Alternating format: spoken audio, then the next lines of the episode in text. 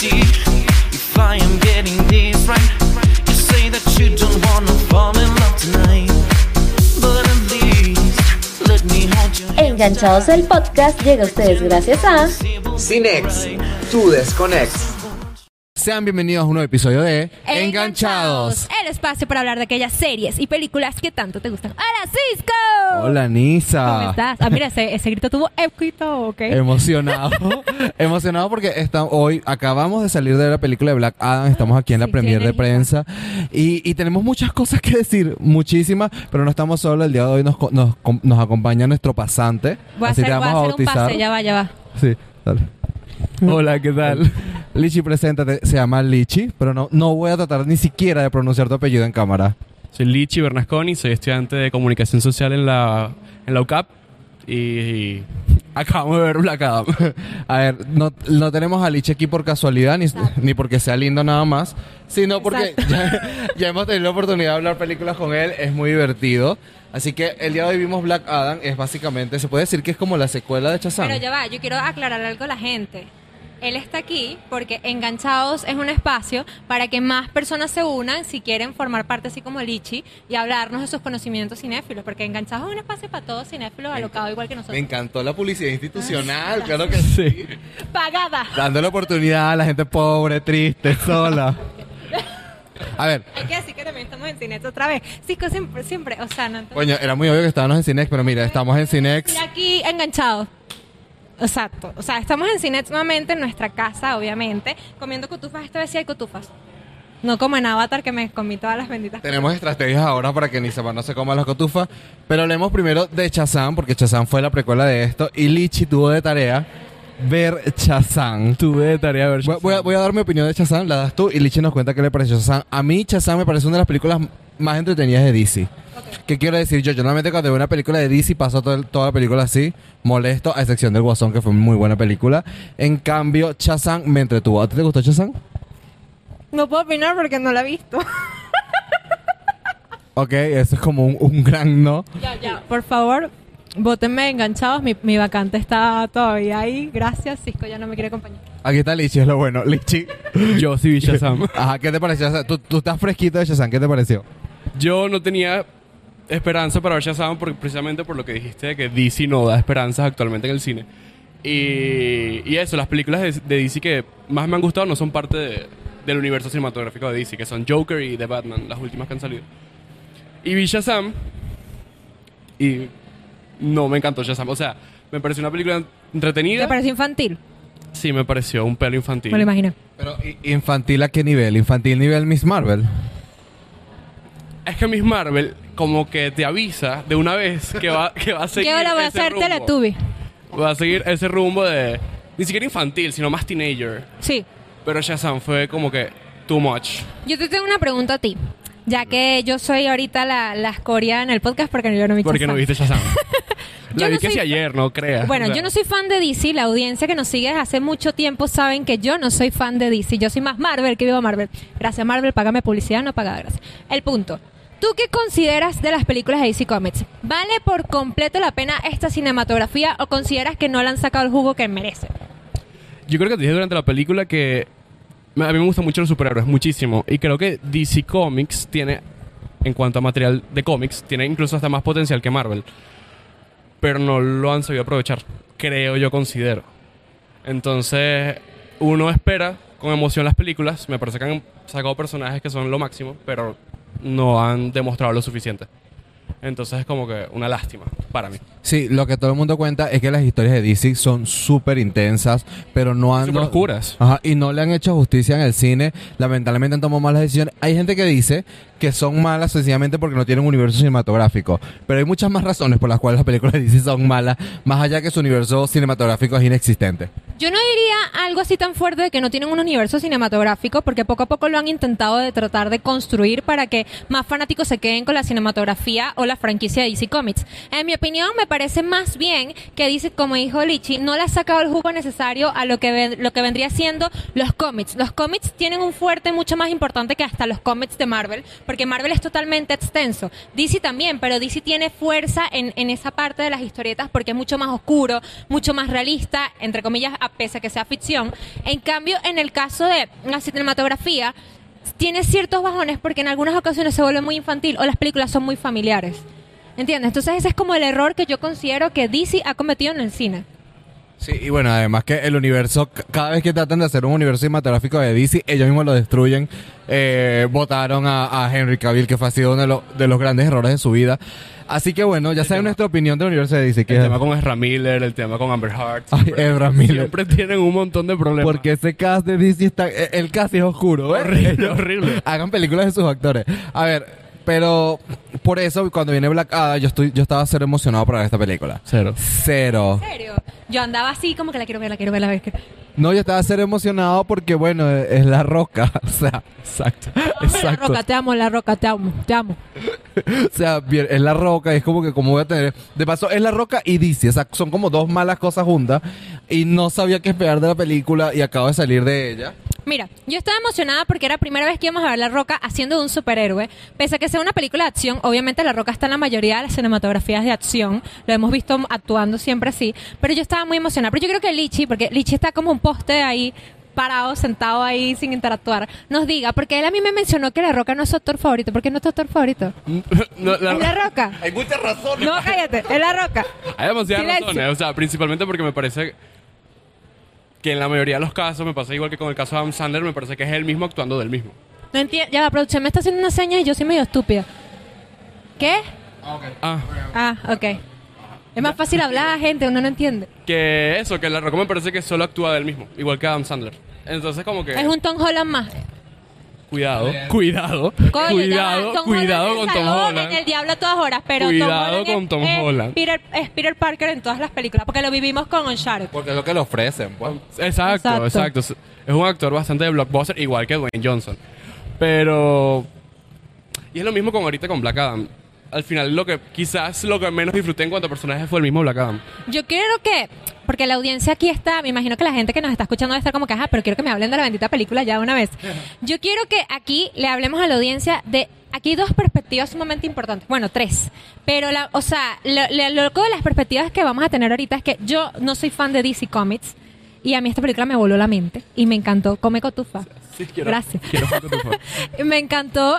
Cisco ha visto varias películas de DC, al igual que tú, pero, o sea, yo escuché tu perspectiva antes de que salgamos de la. Bueno, cuando estábamos ahí en la película, y eso es lo que quiero saber. ¿Qué te pareció Black Adam?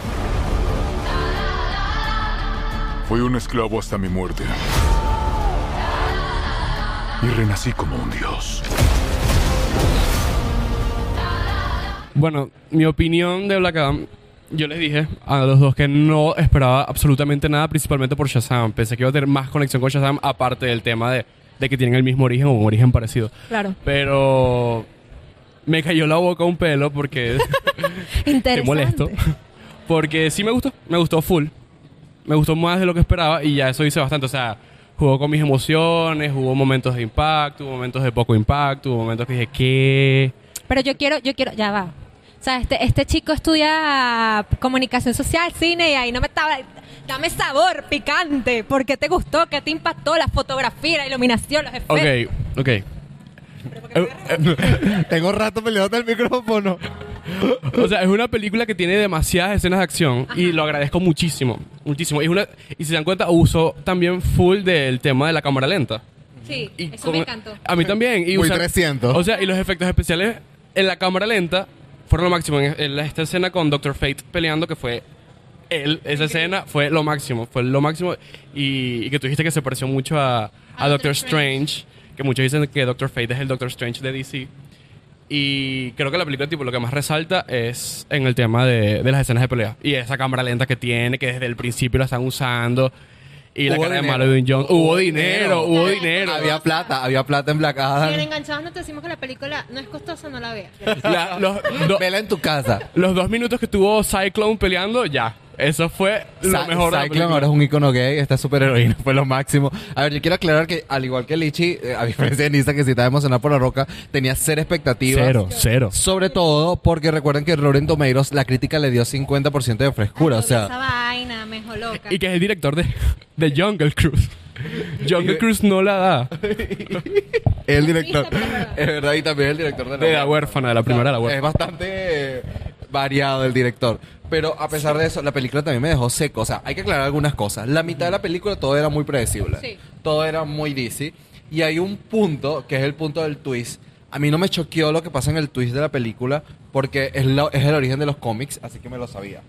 No lo voy a decir ahorita porque quizás ustedes no lo sepan y ustedes sí no, lo pero sí sorprendan. hay algo que debemos decir que sí cambiaron de los cómics. Claro, hay muchas cosas. resulta que, la- o sea, en la historia original del cómics no se trata de ningún hijo, sino es un sobrino. Es el tío y su sobrino.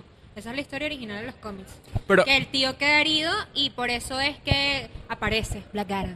Pero yo pensé que realmente sí lo habían cambiado. O sea, pensé que cuando. O sea, pensé que pasó- lo habían cambiado más radical. cuando- exacto, cuando Sí, pasó toda la escena inicial, yo dije, ok, le cambiaron el origen completamente. Luego pasa el tema del plot. No, y es fue que tú como dices- cambios Sí, chiquititos. sí. Como que porque si te esperas algo, no. lo vamos Sí, a cambiar. Y después cuando... Y ya jurábamos que la película iba a terminar y yo, ay, qué básico fue DC. Y de repente, no. La película estaba iniciando. La la película empezó en ese momento y nos quedamos secas durante todo. Es una película que si me dicen que es de Marvel, les creo. Sí, es verdad. Es verdad. Mira, Impresionante yo decir eso. que a mí lo que me impactó de esta película, ya desde mi perspectiva de que no he visto DC Comics como tal. O sea, sí he visto la franquicia DC, pero no es algo así como, ay, te amo DC.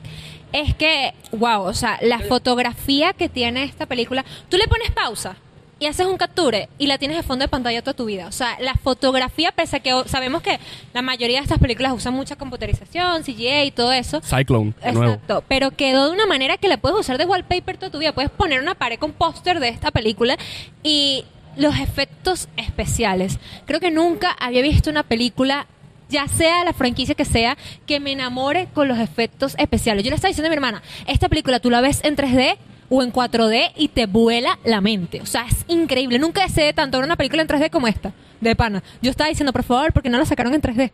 Ah, Hay que averiguarlo. Existe una posibilidad que esté en 3D y hasta esté en 4D. Bueno, en 4D todavía claro. no está listo. Pero, pero en 3D puede ser. La verdad es que la película es súper interesante. Hay unas actuaciones medio feas. Las hay. Las hay. No tengo palabras para la mamá del niño. Sí. Hay unas actuaciones un poco golpeadas ahí, pero gracias a Dios son muy cortas su participación, no están durante toda la película.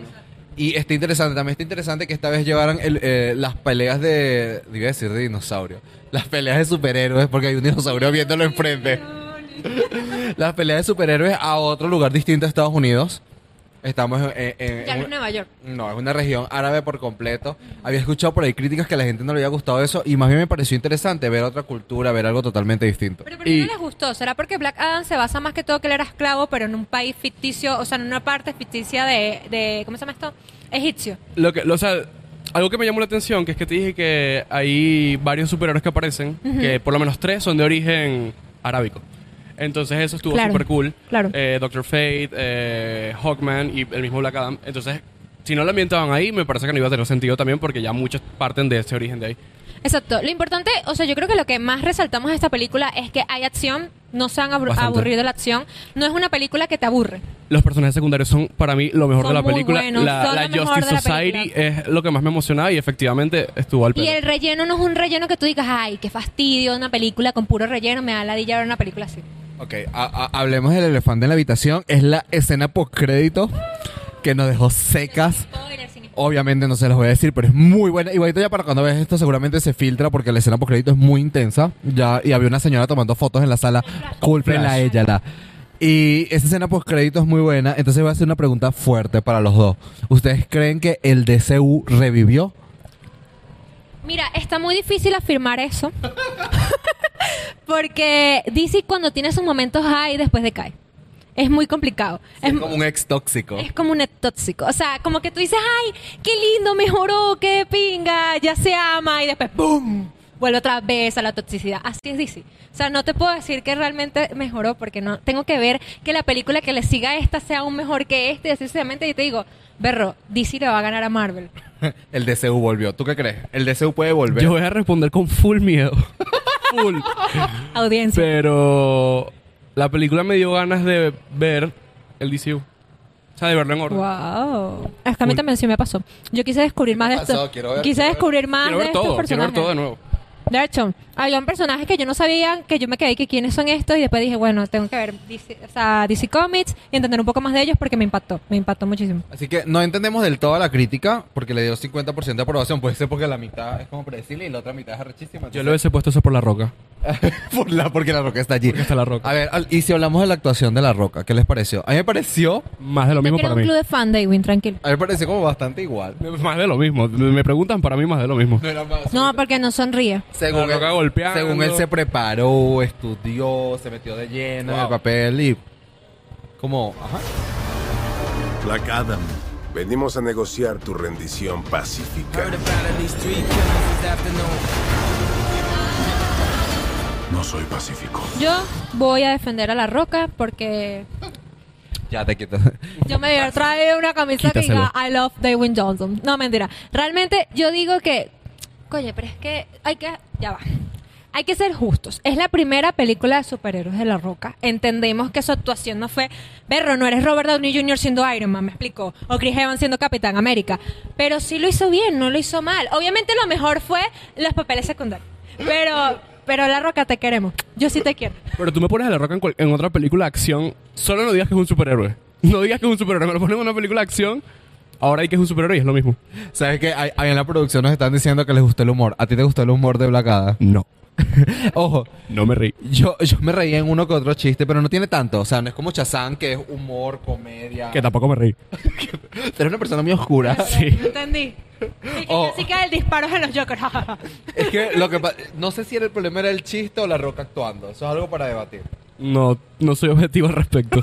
O sea, a mí sí me pareció gracioso. Yo sí me reí mucho en las escenas de chiste porque no es una película. O sea, si algo caracteriza a DC es que sabe en qué momento colocar los chistes. En cambio, cuando tú ves las películas de Marvel, todos son chistes. O sea, siempre es chiste, sie- siempre es sarcasmo, siempre esto, siempre lo otro. Entonces llega un punto que tú estás como, ya. Y los chistes en un momento, estás a punto de llorar y un chiste. ¡Cállate! Yo dije, la, la, tra- la, una daga, jaja, viste, y tenía que sobrevivir. No hay necesidad. Sal- saludos a Waititi, sus direcciones en Marvel. Cuidado. Cuidado con No, Waititi. Está molesta con eso. A ver, entonces vamos, vamos a ir cerrando y vamos a darle un número. ¿Cuánto le damos a Black Adam del 1 al 10? Wow. Yo te diría 9.5 y el 5 se lo quito por, por la roquita, porque aunque la amo, aunque la amo, hizo su mayor esfuerzo, pero coye.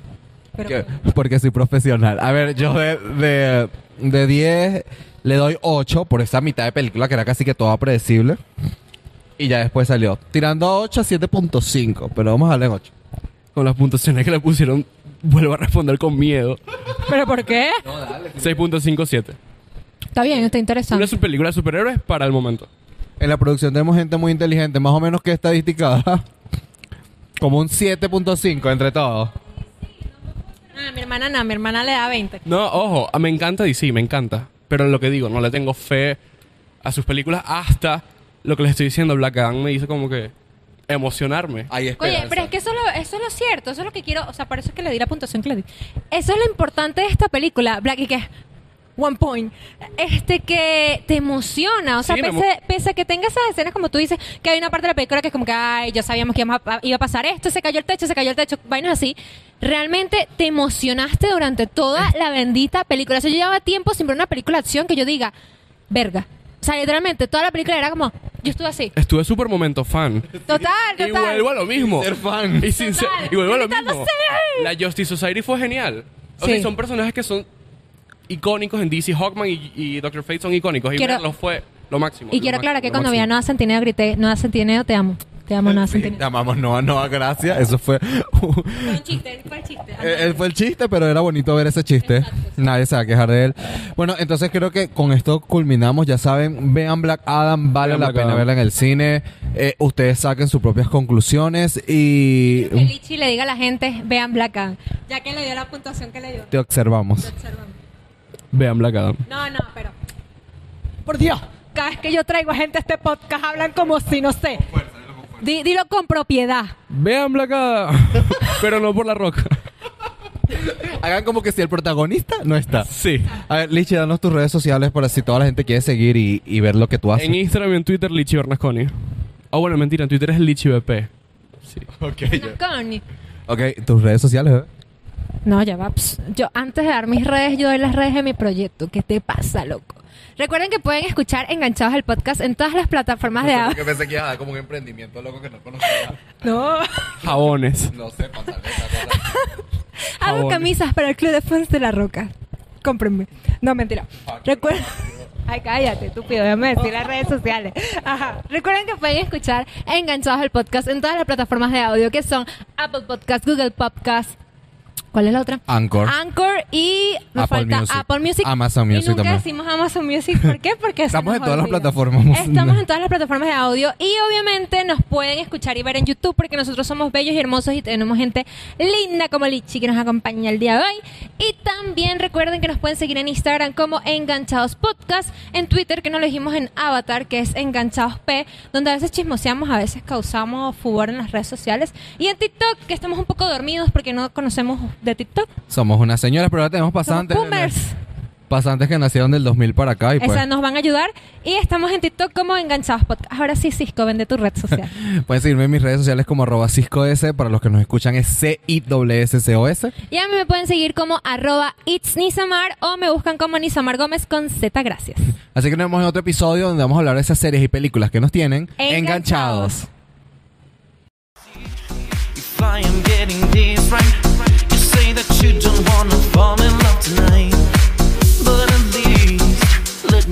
your hands tight.